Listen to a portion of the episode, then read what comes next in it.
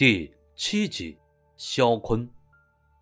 所谓的聚集地，说白了就是一座末世前的幼儿园。高高的彩色围墙，将一座充满童趣的五层教学楼围在中央。一扇高大的铁门，成为阻挡丧尸大军最坚固的屏障。张一峰三人翻墙进了聚集地，不是。他们不想从正门走，而是门前黑压压的丧尸呀，看一眼都会头皮发麻。谁敢往那儿走啊？张一峰不是傻子，没嫌命长。教学楼前面的操场上修建有游乐设施，还有很多运动工具。几个身穿迷彩的青年正靠着双杠闲聊，看起来颇为悠闲。从他们身上，张一峰完全感受不到末世的绝望颓废气息。看到翻墙进来的张一峰三人，这几个青年微微扫了一眼，在马思纯身上停顿了一下，便旁若无人的大声谈笑。但张一峰却是敏锐的发现，他们的目光若有若无的盯在马思纯身上。这一发现让张一峰的心不断往下沉。别管他们。刘强拉了拉张一峰，带着他们走向一个健硕的青年。这个青年比张一峰还要高，起码一米八五，寸头，面容刚毅，看起来有种士兵的阳刚之气。很让人心生好感，坤哥，我回来了。刘强微微屈身，低声说道：“从刘强的表现来看，张一峰已经猜到，眼前这个人就是聚集地实际上的掌握者肖坤。别看这家伙阳刚气十足，但听刘强说，这人心狠手辣，末世前就靠着一股狠劲。”成为县城的地下皇帝，末世爆发后，更是胆大妄为呀！接收了警察局，抢到大量枪械，然后拉着兄弟在这所幼儿园建起了幸存者的聚集地。可以说，县城还能有几千人活着，肖坤功不可没。然而，聚集地里的人却没有一个真心感激他的。光头强，找到物资没有？肖坤淡淡的问道。嗨，托坤哥的福，这次收获不错。刘强笑着说道。哦，肖坤眉毛一挑，接过刘强递过来的口袋，打开看了一眼，顿时露出满意的笑容。光头强，干得好！有了这些物资。咱们又能多活一段时间了。刘强摸着光头，笑而不语。嗯，就在这时，肖坤突然看向张一峰和马思纯，那锐利的目光如同阳光一样刺眼。张一峰心中一跳，不敢跟他对视，缓缓低下头。但是马思纯毫无反应。依旧瞪着大眼睛，懵懂的望着肖坤。见肖坤注意到张一峰二人，刘强连忙介绍道：“哎，坤哥，他们是我从城里救的幸存者，他叫张一峰。”行了，他们是谁？我没兴趣知道。既然是你带来的，我肖坤给个面子，让他们和你待在一起。不过我警告你。看好你的人，不要给我惹出什么幺蛾子，否则后果你是知道的。放心，坤哥，我一定看好他们。走吧。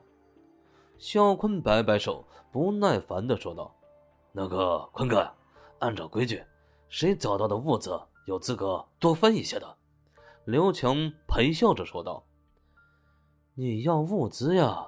肖坤眼珠一转。似笑非笑的问道：“眼见肖坤的模样，刘强暗道不好。果不其然，肖坤冲着刘强就是一脚，将刘强踹倒在地。强哥，张一峰大吃一惊，想过去扶他，站着别动。刘强连忙制止，而后挣扎着站起来，走到肖坤身前，深深低下头。现在还要物资吗？不要了，不要了。刘强低着头，张一峰看不清他的表情，但从语气里，张一峰感受到浓浓的不甘，还有强烈的屈辱。自己辛辛苦苦冒着生死找来的物资，竟然成了别人的东西，自己一点都分不到，其中的无奈，任何人都可以体会到。光头强。聚集地呢，是我肖坤建起来的，没有我，你们早死了。你给我记住，在聚集地里，老子就是规矩。呸！一条狗也配跟我谈规矩？肖坤骂骂咧咧的走了。刘强站在原地，紧紧握着拳头，脸色涨红。脖子上青筋鼓起，他已经愤怒到极致，但是残酷的现实不允许他感情用事呀。强哥，你没事吧？张一峰低声问道。哎，没事，让你看笑话了。刘强松开拳头，故作轻松的说道：“强哥，你刚才，你是想问我为什么不反抗是吧？”刘强仿佛未卜先知。不等张一峰说完，就说出了张一峰心中所想。他们手里有枪，我如果动手，死的绝对是我。况且肖坤有句话说的对，没有聚集地，我们都会死啊！这里是末世，没有法律，没有道德，没有秩序，遵循的是丛林法则，弱肉强食，强者为尊。兄弟啊，学会适应吧。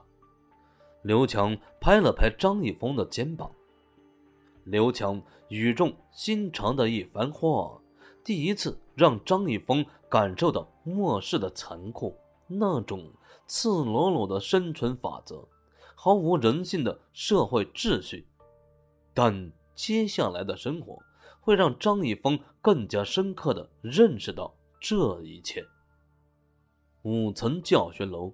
被肖坤派人改造成幸存者临时住所，教室里面的座椅、各种玩具全部被搬空，空荡荡的，只有四面苍白的墙壁。走进住所时，张一峰被眼前的一幕惊呆了：三四十个面黄肌瘦的男女拥挤在教室里，靠着墙壁，空洞而绝望的眼神望着房顶。如同丧尸一般，毫无生机。一股刺鼻的汗臭弥漫在教室中，令人作呕。这哪里是人住的地方？分明就是猪圈呐！甚至比猪圈还要肮脏。难怪刘强提起聚集地，神情就不太自然。现在一切都能解释了。肖坤把幸存者。当猪一样养着，很震惊是吗？刘强低声问道。张一峰下意识的点点头。这里的幸存者都不是人，是肖坤这些败类的食物。语不惊人死不休啊！刘强一句话，顿时让张一峰心中波澜起伏，他的声音变得颤抖。肖肖坤。吃吃人！嘘，小声点。刘强在嘴边竖起手指，小声说道：“自己知道就行了，别说出来。”刘强三人进来，顿时引起这些幸存者的注意。不过，末世已经抹去了他们的希望，仅仅只是扫了三人一眼，这些麻木不仁的人又看着天花板发呆。倒是有几个衣冠楚楚的男人，用一种惊艳的目光盯着马思纯看，眼中跳动着火焰，令人不寒而栗。哼！刘强冷哼一声，这些人面色微变，急忙低下头。走，那边有空位，我们过去。三人找到一个无人的地方，靠着墙壁盘膝坐在地上。马思纯似乎很不习惯这种地方，微微摇了摇头，甩了甩双马尾。思纯，别乱动。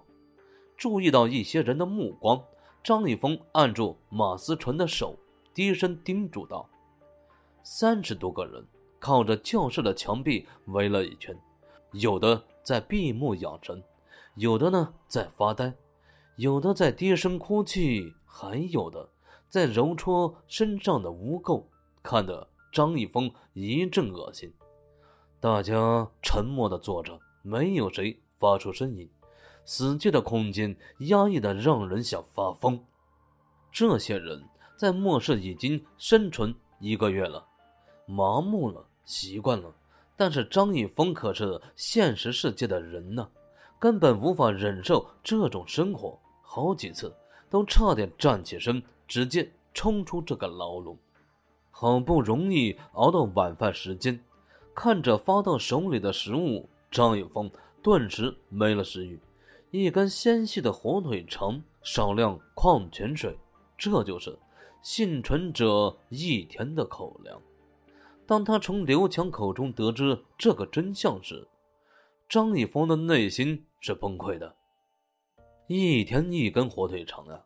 就算是减肥狂人也绝对受不了的，难怪这些人面黄肌瘦的，原来是饿的，营养不良，气色好才有鬼呢。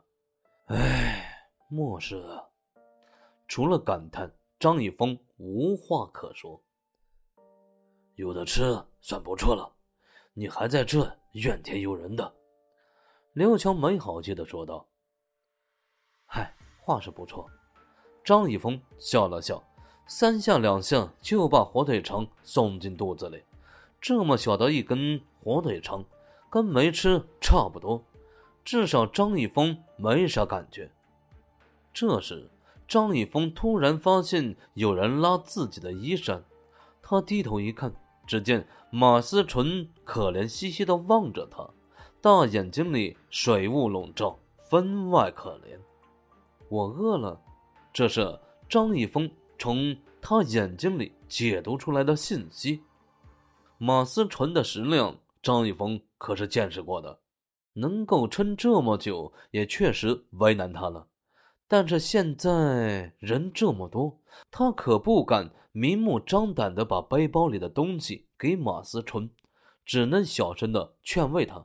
好一会儿，马思纯才消停下来。废土世界的夜杀机四伏，太阳刚刚落山，这座废弃的县城瞬间沸腾起来，到处是丧尸的嘶吼，毫不掩饰的宣泄着自己的兴奋。